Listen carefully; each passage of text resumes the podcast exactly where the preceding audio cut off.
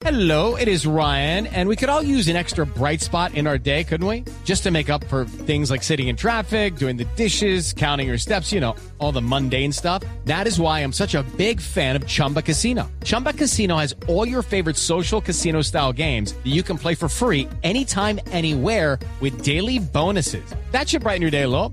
Actually, a lot. So sign up now at chumbacasino.com. That's chumbacasino.com. No purchase necessary. BGW. Void were prohibited by law. See terms and conditions. 18 plus. Estados Unidos se opone a la presencia de Irán en la conferencia sobre Irak en París.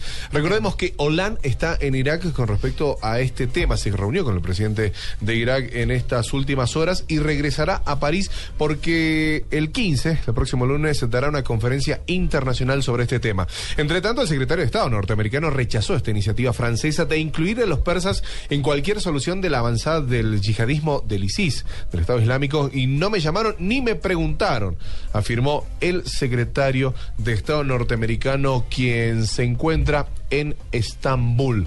Y con respecto a este tema, eh, hay un ejército femenino, es así, el ejército femenino que hace correr al famoso Estado Islámico.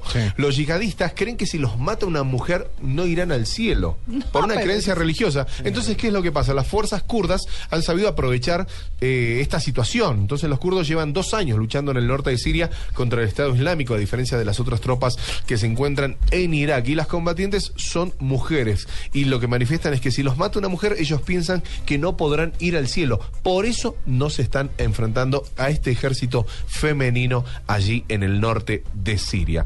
Entre tanto, Barack Obama eh, confía que en la derrota del ISIS, Estados Unidos está del lado correcto de la historia, dijo.